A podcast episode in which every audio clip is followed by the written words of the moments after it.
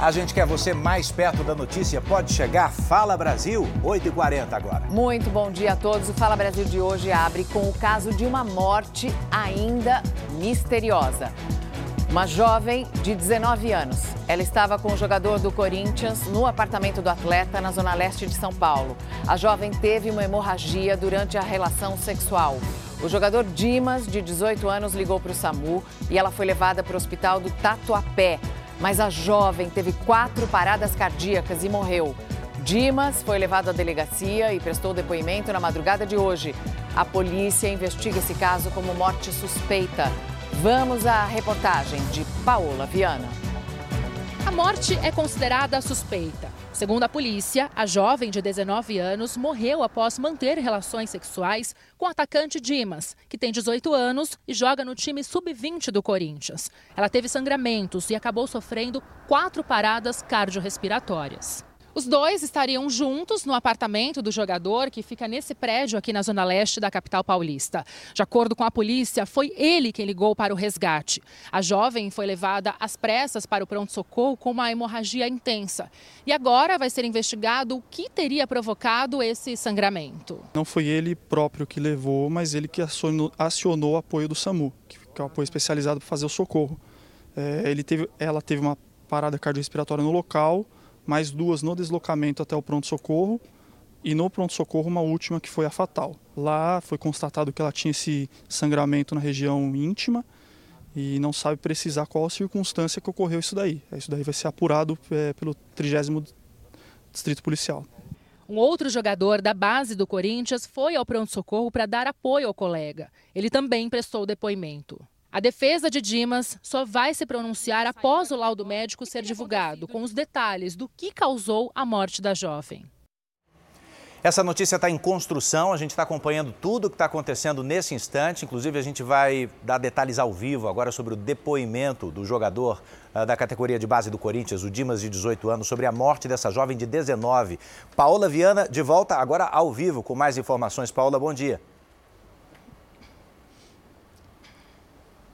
Oi, Edu, bom dia a você, muito bom dia a todos. Nós continuamos aqui na frente do prédio do jogador Dimas, na zona leste de São Paulo, e tivemos há pouco acesso às informações do boletim de ocorrência que constam até o depoimento do jogador Dimas, que foi realizado durante a madrugada. Ele contou à delegada, durante horas e horas de depoimento, que estaria conversando já com essa jovem de 19 anos, a Lívia Gabriele da Silva Matos, por uma rede social e que ele iria viajar, então teriam marcado o um encontro aqui no apartamento dele para poder se conhecerem. Contou também à delegada que eles tiveram uma relação sexual, que ela infelizmente desmaiou e que logo ele acionou o resgate e ela foi levada às pressas para o pronto-socorro do Tatuapé. Ele teria acompanhado na ambulância e a polícia militar logo foi acionada na noite de ontem ao hospital, exatamente às 9h34 da noite, por ter sido considerada uma morte suspeita pela polícia. Depois foi constatado pelo alerta que os médicos fizeram pelas condições que essa garota chegou ao hospital. Ela teve uma hemorragia muito intensa nas partes íntimas e por isso então foi exigido agora um laudo necroscópico e também outros dois laudos que vão ser feitos pelo Instituto Médico Legal para poder determinar exatamente as causas da morte dessa jovem de apenas 19 anos. A delegada conversou comigo hoje de manhã e disse que diante desse caso, né, que foi registrado como morte suspeita, foi necessário pedir um laudo pericial mais detalhado. Então, vai ser o laudo necroscópico, também o toxicológico e também um laudo sexológico.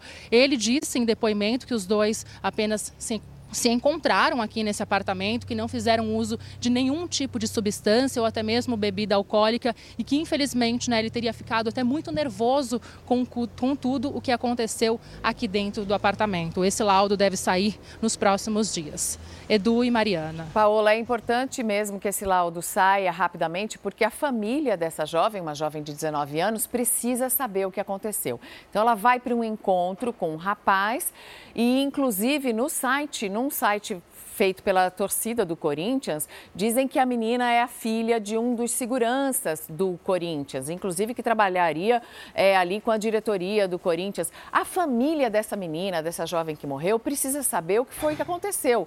Ela tinha algum problema anterior de saúde? Foi alguma coisa relacionada ao ato sexual em si?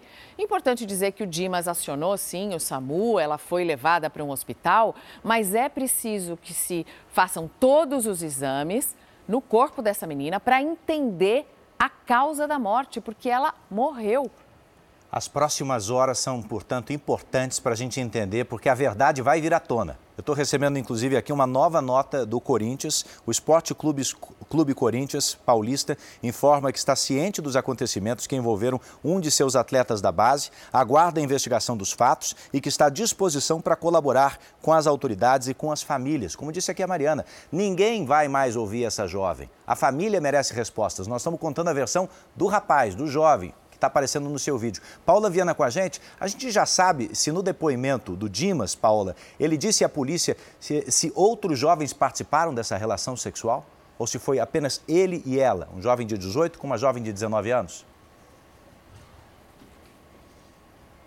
Edu, ele contou para a delegada que estavam somente os dois aqui no apartamento, então, né, que depois dessas conversas eles teriam marcado esse encontro, que ela chegou então sozinha aqui no apartamento, que eles teriam ficado a noite juntos e sozinho. O fato é que depois ele chamou um amigo que mora também no alojamento do Corinthians, um adolescente de 17 anos que teria ido levar um carregador para ele já no pronto-socorro, mas aqui no apartamento dele, segundo também, né, segundo ainda o depoimento depoimento dele, os dois estavam sozinhos. Inclusive, aqui no edifício, que fica no Tatuapé, zona leste de São Paulo, a gente vê que tem muitas câmeras de monitoramento logo aqui na portaria e também um reconhecimento facial. Essas imagens vão ser muito importantes agora para a investigação, Edu, porque a polícia vai ver realmente se essa jovem chegou sozinha aqui no edifício ou não.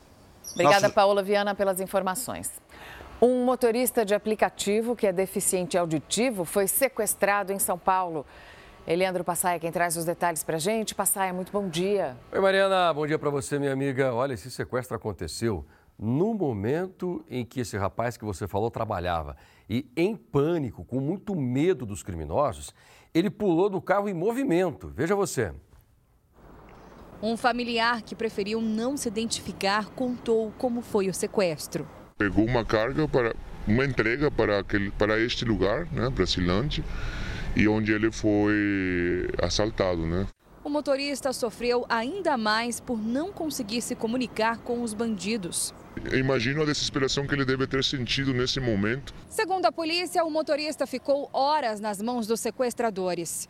Eles fizeram várias transferências bancárias com os dados da vítima, que foi agredida várias vezes. Para tentar salvar a vida, o homem ainda pulou do carro em movimento. Assim que a vítima conseguiu escapar, os criminosos fugiram com o carro. No momento que a gente conversava com essa vítima, ela já também bem debilitada, informou que o aplicativo dela da, de corrida estava sendo usado ali na localidade próxima. A polícia chegou até um dos suspeitos, que já foi preso outras vezes, e encontrou peças de carros e máquinas de cartão que seriam usadas para cometer outros crimes. Ele foi detido e os comparsas estão sendo procurados. O motorista se recupera em casa e teve o carro recuperado. Agora, minha gente, olha só essa notícia que vem do litoral de São Paulo. Fiquei assustado quando eu vi. Nada ruim que não possa ficar pior. Imagina vocês que sequestradores agora estão fazendo os cativeiros dentro de barcos. Exatamente isso. São os piratas do Pix. E aí eles colocam as pessoas nos barcos, levam até uma certa altura exigem as transferências com aquela ameaça. Ou você faz ou te jogo no mar, te jogo no rio. Poxa, William, que coisa terrível, hein, meu amigo?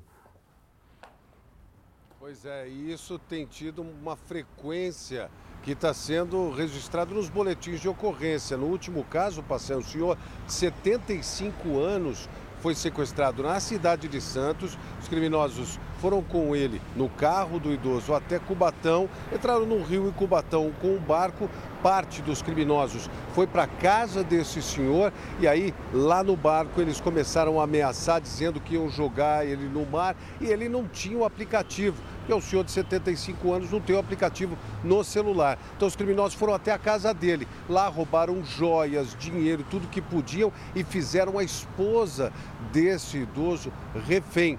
Os vizinhos, vendo aquilo, começaram a ligar para a polícia, que chegou até lá. Eles colocaram a senhora no carro e fugiram. Houve troca de tiros, os criminosos conseguiram fugir. O senhor só se livrou porque pulou no rio e foi até uma região de mangue nadando e aí ele conseguiu ligar para a polícia. Depois de investigações, um homem de 38 anos foi preso no Guarujá. Essa é a nova moda que tem aí causado muita preocupação na população e nas autoridades que estão trabalhando e investigando para tentar encontrar outros criminosos dessa quadrilha. São os piratas do Pix, Passaia. Olha, muita sorte, muita garra para a polícia para prender todos esses bandidos para não virar moda. Obrigado por enquanto, viu, meu amigo? Obrigado de verdade. Quatro mulheres e um homem presos suspeitos de integrar uma quadrilha especializada no golpe do amor. Deixa eu conversar com a Marcela Munhoz, porque ela tem os detalhes. Eu estava dando uma olhada aqui no naipe desse pessoal. Pensa numa quadrilha ridícula. O pessoal que conseguiu enganar muita gente. É o cuidado com o golpe do amor aí, viu, Marcela? Exatamente, Passaia. Muito bom dia mais uma vez para você, para todo mundo que acompanha a gente aqui no Fala Brasil. Foi por meio de uma denúncia anônima que os policiais chegaram até essa quadrilha. Eles ficavam de prontidão em frente a uma agência bancária, onde eles faziam ali vários saques no caixa eletrônico. A polícia descobriu que eles eram especializados no golpe do amor, usavam aplicativos de mensagens, fingindo ali estarem é, é, interessados em um relacionamento amoroso. E quando ganhavam a confiança dessas vítimas começavam as chantagens e também os pedidos por dinheiro. Segundo a polícia, eles conseguiram levantar mais de 20 mil reais com esse golpe e o homem seria o principal responsável pelo esquema criminoso. Agora, as cinco pessoas estão atrás das grades. Passaia. Oh, graças a Deus, né, Marcela? Obrigado pelas informações, tá bom? Você já pensou em adotar um galo? Ou então um ganso? Porque para adotar cachorrinho e gatinho você já sabe como fazer. Bia Casadei, como é que é esse negócio que dá para adotar galo e ganso aqui em São Paulo que eu não entendi? Me conte. Bom dia. Bom dia para você também, Passaia. Eu vou explicar. São as aves aqui do Parque da Água Branca, da Zona Oeste de São Paulo. A maior, né? A maior delas, a maior parte delas é, são galinhas, patos e gansos. Eles se reproduzem muito rápido. Olha eles aqui, Passaia. A administração responsável pelo parque deve doar parte dessas 2.600 aves que vivem aqui na reserva. E essas aves que vocês estão vendo, hoje elas estão isoladas depois que houve uma disparada no número da gripe aviária no país no ano passado. Segundo a empresa, durante a pandemia, esses animais se reproduziram muito rápido, em grande escala, causando uma superpopulação que o parque não suporta. E por lei, esses animais não podem ser abatidos. Então, a princípio, 30% dos bichos serão entregues a uma ONG e depois adotados por pessoas que queiram cuidar deles. São bonitinhos, né? São lindos, Com você, Passaia. Ô Bia, tem uma feira orgânica que funciona aí no parque, eu vou todas as semanas, conheço muito esses bichinhos, meu filho fica olhando.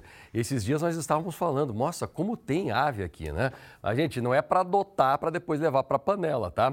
Tem a responsabilidade, só vai adotar se quiser usar como animal de estimação, é, quiser criar como animal de estimação, ok? O Brasil vive um momento de preocupação com a escalada da dengue. Pelo menos três estados já decretaram situação de emergência em saúde pública e São Paulo pediu doses da vacina. Vamos ver? Foram registrados quase 220 mil casos de dengue em janeiro, número três vezes maior do que no mesmo período do ano passado. Em apenas quatro semanas, 15 pessoas morreram em todo o país. Distrito Federal, Minas Gerais e Acre lideram o ranking de casos e decretaram situação de emergência. Só na capital federal são mais de 29 mil registros da doença, um aumento de quase mil por cento. A expectativa do Ministério da Saúde é de que as primeiras vacinas contra a dengue comecem a ser distribuídas na segunda semana de fevereiro. Inicialmente terão prioridade crianças e adolescentes entre 10 e 14 anos. A Secretaria Municipal de Saúde de São Paulo enviou um ofício à ministra da Saúde, Nízia Trindade, solicitando o envio imediato de doses da vacina para a capital paulista. A cidade não está na lista das que vão receber o imunizante. Segundo dados da Prefeitura, foram cerca de 1.800 casos registrados em São Paulo nas três primeiras semanas deste ano, um número quatro vezes maior do que no mesmo período de 2023. O Ministério da Saúde não confirmou se já recebeu o documento. Bom, os cuidados valem, vamos tomar conta do quintal de casa, por favor, todos nós, né? Todos juntos.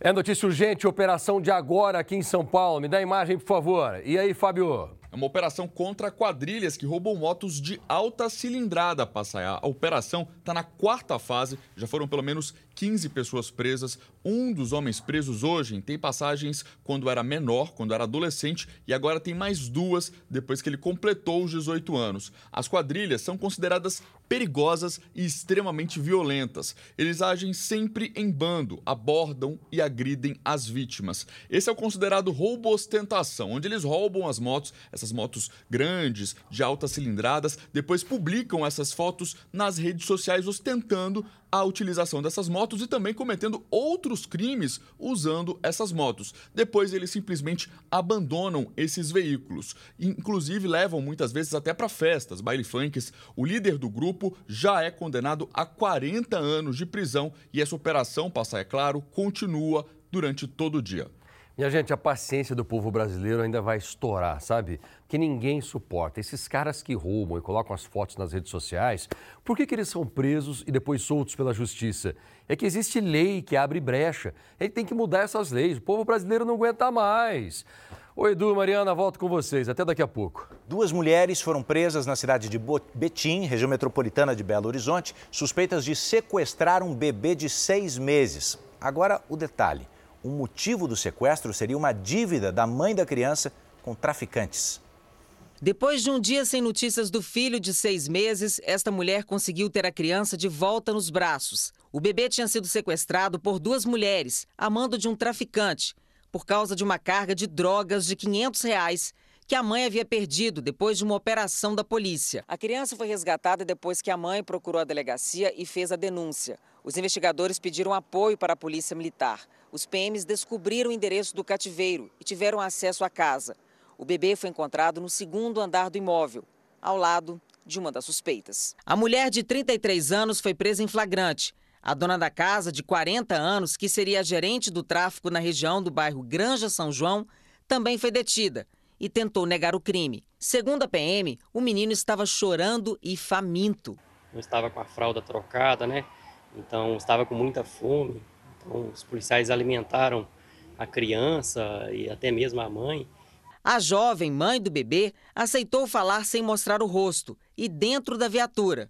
Estava bastante emocionada. Eu estava na briga e eu queria tirar meu filho de lá, queria dar o bom e melhor para meu filho. Só como eu não conhecia essa vida e via os outros falando que dava dinheiro, mas na verdade não dá nada, só morte. A polícia está à procura do traficante. Agora, depois de quase perder o filho, a jovem diz que pretende mudar de vida. É um livramento, né? É Deus falando, eu acordo, eu te mato. Agora eu vou ter que sumir, largar tudo para trás e ir embora de Belo Horizonte, contagem, tudo. Me conta, você já provou do peixe chamado baiacu? Eu, eu nunca comi, mas dizem que é, é saboroso, só que perigoso, né? Um, o consumo exige um preparo específico, que seja feito por uma pessoa muito especializada. Isso porque ele tem um veneno que pode ser fatal. E nessa semana, uma pessoa morreu justamente depois de comer a iguaria. Depois de 35 dias internado, Magno Sérgio Gomes, de 46 anos, morreu no último sábado. Segundo a irmã, os médicos disseram que a causa da morte foi envenenamento. Magno comeu fígado de baiacu com um amigo. Segundo ela, foram eles mesmos que limparam os peixes. Meu irmão, ele nunca ter tido né, essa é como se essa técnica de limpar o peixe baiacu, porque até então tem que ter os mínimos detalhes, né? Parece que ele é limpo pelas costas, eles limparam pela barriga. O amigo de Magno sobreviveu, mas ficou com sequelas neurológicas. O baiacu é um peixe muito consumido no Japão e também é comercializado no Brasil. Baiacu é o nome popular dado a algumas espécies de peixe que possuem duas características em comum. A primeira é a capacidade de inflar, de ficar maior quando se sentem ameaçados. A outra é uma glândula que tem uma toxina altamente venenosa. Para se ter uma ideia do risco, no Japão, o preparo do baiacu em restaurantes é controlado por lei e apenas chefes especializados, depois de passarem por um treinamento, é que têm permissão para preparar o peixe. Baiacu arara, que é o mais comum comercializado na, nas peixarias aqui do nosso estado, ele é o menos tóxico. Porém, você tem que saber limpá-lo da mesma forma. Por isso que eles não retiram só a vesícula biliar, que popularmente é chamado de fel. Eles acabam tirando o fígado inteiro para diminuir qualquer chance de intoxicação que o, o consumidor pode ocorrer. Meu irmão era meu amigo, era meu pai, era meu conselheiro, era meu braço direito, era o esteio da família.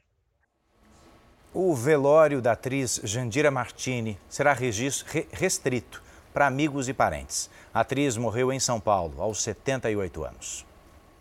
Atriz, escritora, diretora e produtora, Jandira Martini era conhecida por ser uma profissional completa, com cinco décadas dedicadas à arte. Ela lutava contra um câncer no pulmão. Há cinco anos, passou por uma cirurgia e reagiu bem ao tratamento, mas a doença voltou.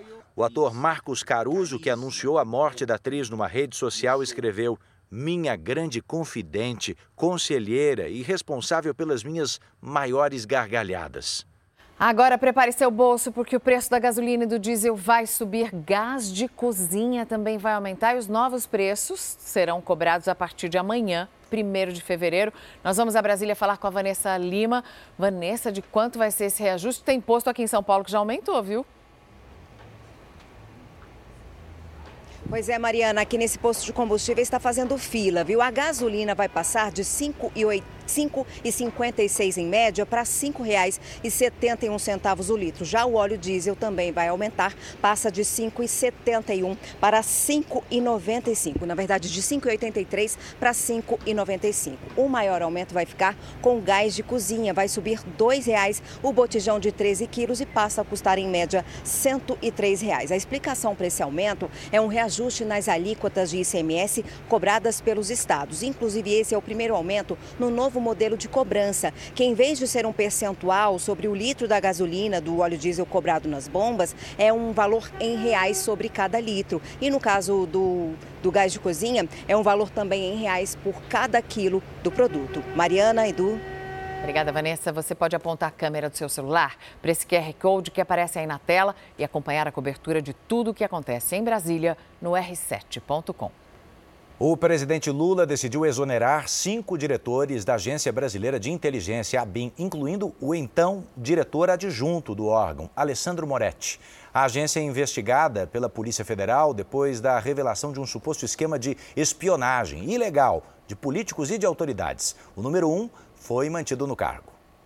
O presidente Lula afirmou que o atual diretor-geral da BIM, Luiz Fernando Correia, foi escolhido por ter sido diretor da Polícia Federal entre 2007 e 2010, no segundo mandato de Lula. É uma pessoa que eu tenho muita confiança e por isso eu o chamei, já que eu não conhecia ninguém dentro da BIM. E esse companheiro montou a equipe dele. Dentro da equipe dele tinha um cidadão, que é o, o que está é tá sendo acusado, sabe, que mantinha a relação com o Ramage, que é o ex-presidente da BIM do, do, do, governo passado. Lula se referia indiretamente a Alessandro Moretti, diretor adjunto da BIM. Se isso for verdade, isso está sendo provado, não há clima para esse cidadão continuar, sabe, na polícia.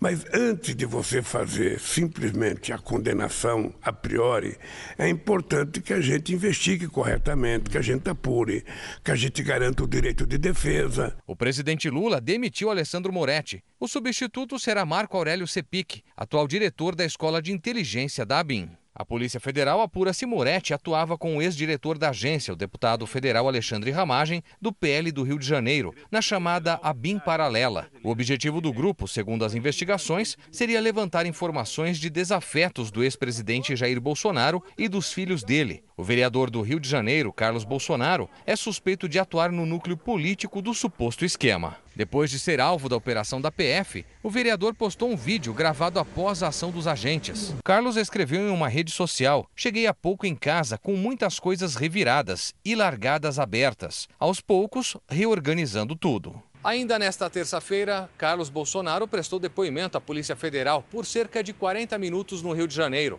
Mas o caso não tem conexão com a ABIN, o vereador falou sobre uma crítica feita ao comando da PF, numa publicação nas redes sociais em agosto do ano passado. Ramagem e Carlos foram convidados a prestar depoimento. Caso não compareçam, podem ser intimados.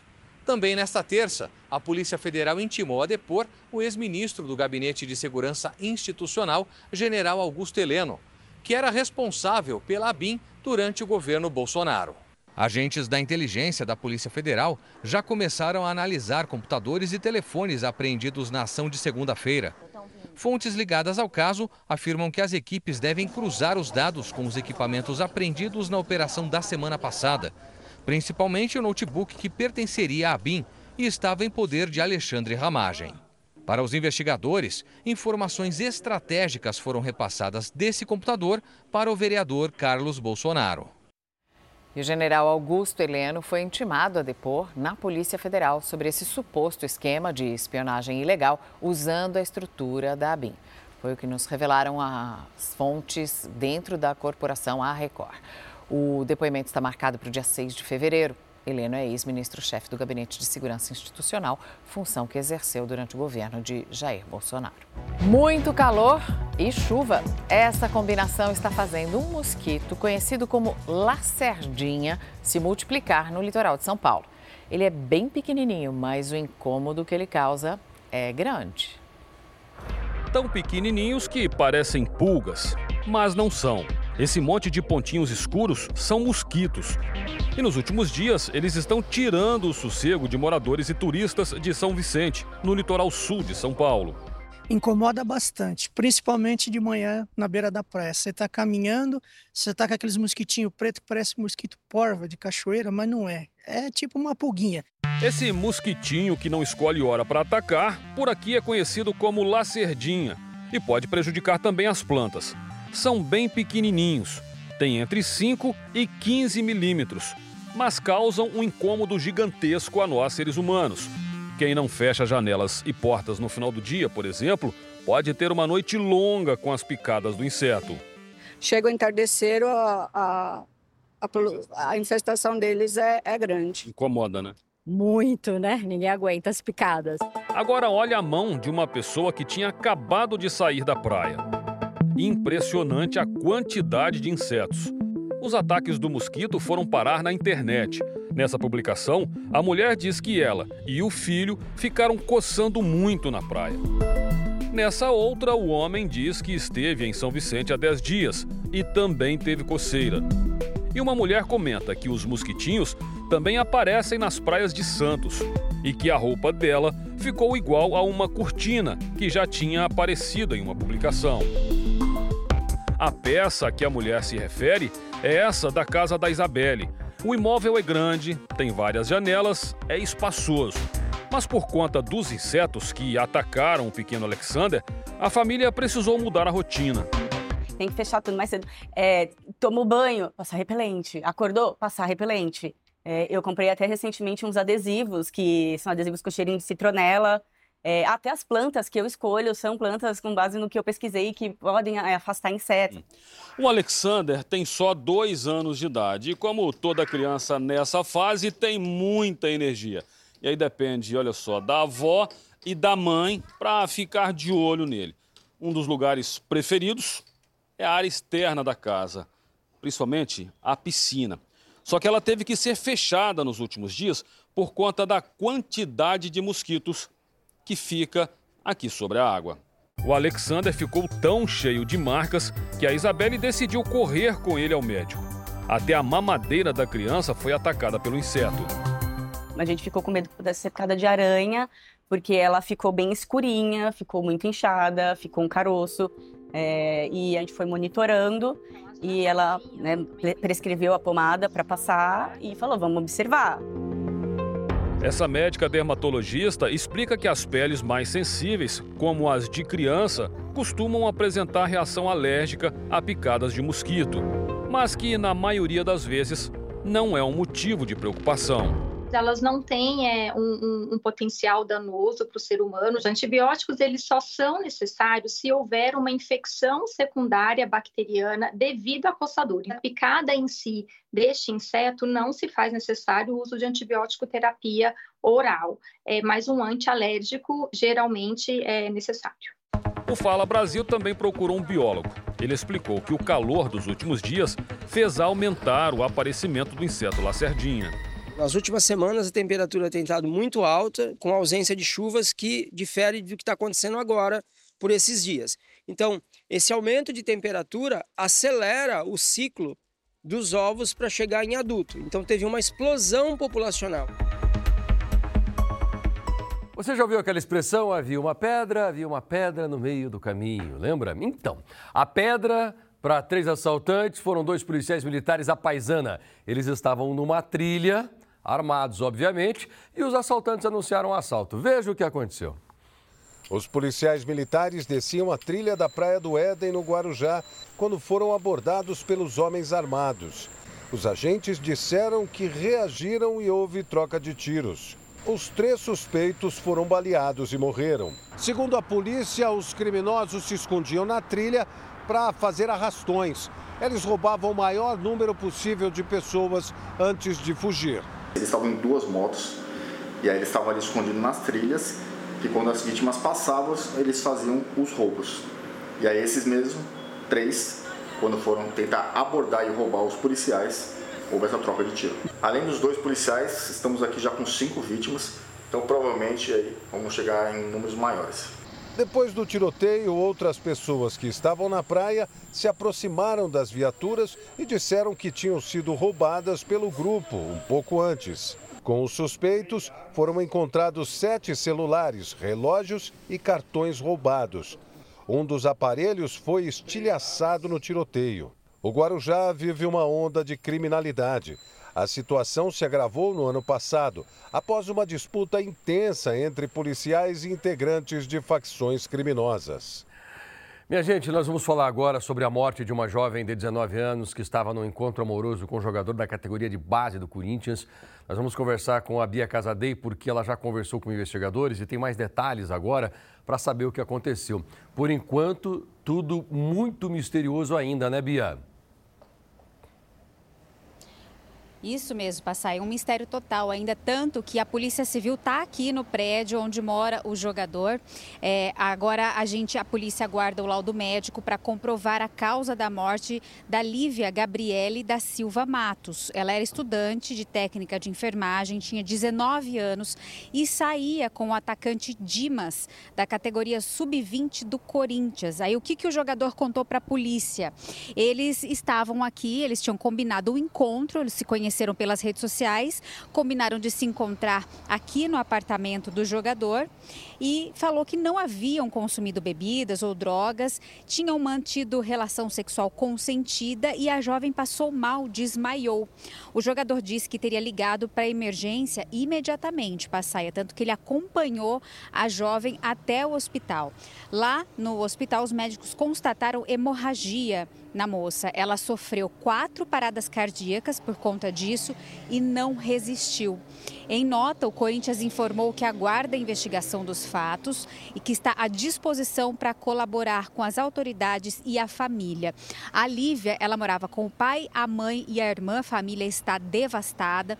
Ninguém conseguiu falar conosco ainda, mas eles encontraram o jogador, o Dimas, no hospital, chegou a conhecer o jogador.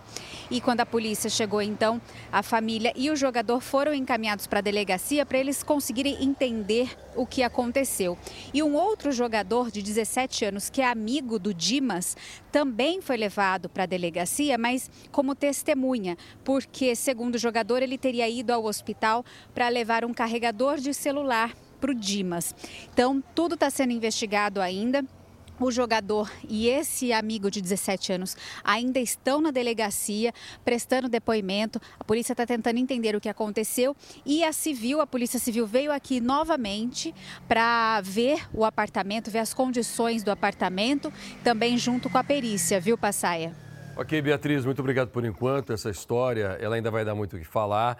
A polícia ela tem muita cautela em afirmar que a menina foi assassinada ou morreu por causa de uma doença desconhecida. Isso pode ser, pode acontecer. Mas, enfim, nada é descartado. Esse jogador não é apresentado como inocente nem como culpado. Mas as investigações sérias vão revelar o que aconteceu e nós vamos acompanhar até o final, sem medo da verdade. Fala Brasil termina te desejando um ótimo dia. Vem aí hoje em dia com Celso Zucatelli. Zucatelli, bom dia. Querido Edu, Marina, Marina, você fica ótima de óculos. Adoro muito obrigada. Eu muito adoro obrigada. usar óculos também. De vez em muito quando bom. preciso dar um tempo nas lentes de contato. Gosto. Um Boa. beijo no coração de vocês, um ótimo dia. Fiquem com Deus.